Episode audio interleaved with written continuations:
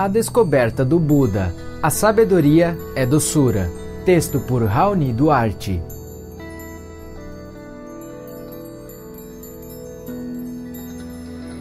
Sutra. E sabedoria é doçura, é liberdade. Osho. Gautama, o Buda, não fala sobre Deus, mas fala sobre o amor, liberdade, verdade, autenticidade.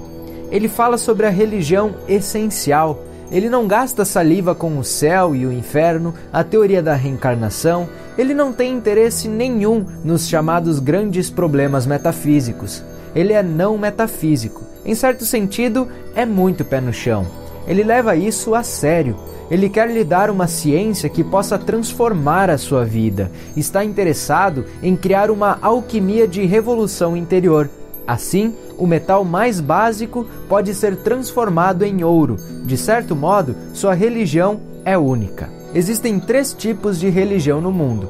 O jainismo é a única religião que é enfaticamente ateísta. Ele nega Deus e eleva o homem ao seu ápice supremo. Ele declara que o homem é Deus e que não existe nenhum outro Deus. Com exceção do jainismo, Todas as outras religiões, hinduísmo, judaísmo, cristianismo, são teístas. Estão enraizadas na ideia de Deus. Sem Deus, elas ficarão perdidas, sem saber o que fazer. Elas estão perdidas, porque desde que Nietzsche declarou que Deus está morto, a humanidade, pouco a pouco, tem concordado com Nietzsche. Essa afirmação tornou-se muito profética. Ela representa a mente do século XX. E as religiões que têm dependido da ideia de Deus durante séculos estão se sentindo desarraigadas, elas estão morrendo, definhando. Buda é único. Ele nem é ateísta, como o jainismo, nem teísta, como as outras religiões. Ele é um esplêndido agnóstico. Ele diz que não há nenhuma necessidade de se preocupar com coisas desnecessárias. Pense no essencial, pense no intrínseco e não ligue para os acidentais. Se você é autêntico, se você é compassivo, se você é meditativo, então, se existe um Deus, ele virá até você. Você não precisa ir à procura dele. E se existe um paraíso, ele descerá no seu coração. Não há nenhuma necessidade de ficar se chateando com essas ideias abstratas. Elas são simplesmente uma perda de tempo. E se você não é autêntico, nem meditativo, nem compassivo, nem sábio o bastante, mesmo que você encontre Deus, o que você irá fazer? Você ficará um pouco embaraçado e Deus ficará um pouco embaraçado vendo você. Os dois ficarão desnecessariamente numa situação estranha. O que dizer? O que fazer? O que não dizer? O que não fazer? Você gostaria de fugir e ele gostaria de fugir. Pense: se de repente você encontrar Deus, o que fará? Você correrá dele o mais depressa possível. Buda simplesmente elimina todas as esperanças e desejos. Ele não diz que não existe nenhum Deus, também não diz que existe. Ele simplesmente diz que isso é irrelevante.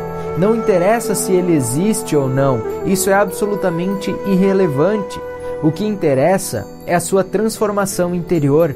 E a transformação interior não pode ser deixada para amanhã, ela tem que acontecer nesse exato momento.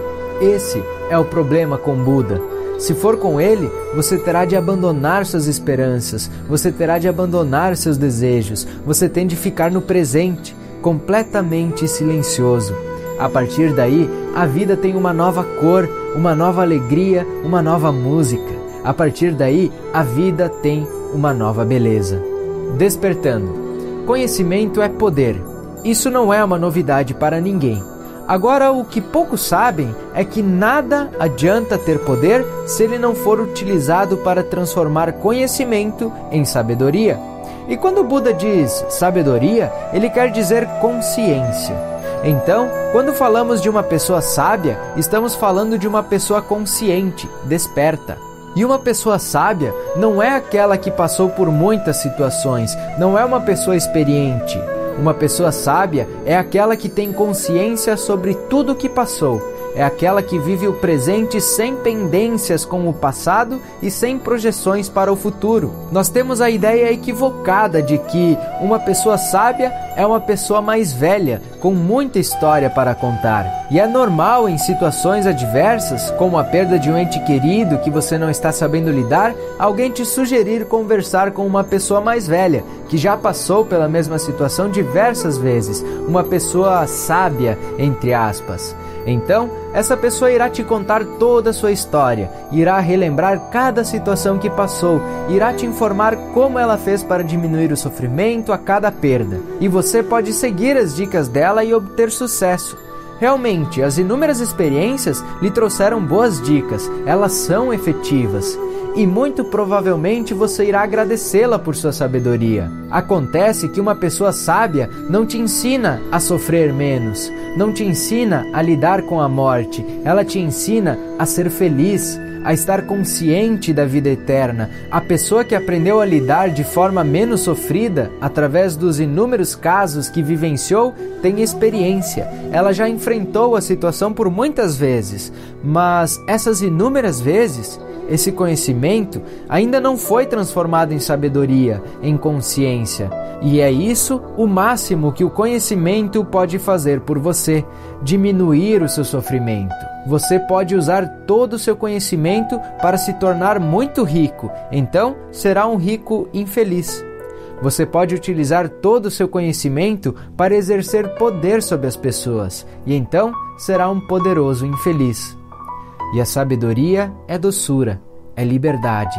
E ela é doçura, pois somente através da sabedoria, da consciência, é que você realmente consegue perceber a doçura da vida. Enquanto você estiver agindo de forma inconsciente, por mais que você adoce, por mais açúcar que você coloque, a vida continuará sendo amarga. E ela é liberdade, pois somente através da sabedoria da consciência é que você se verá livre do medo, do apego, do ódio, de tudo aquilo que te faz sofrer. Busque conhecimento, emita amor, seja luz.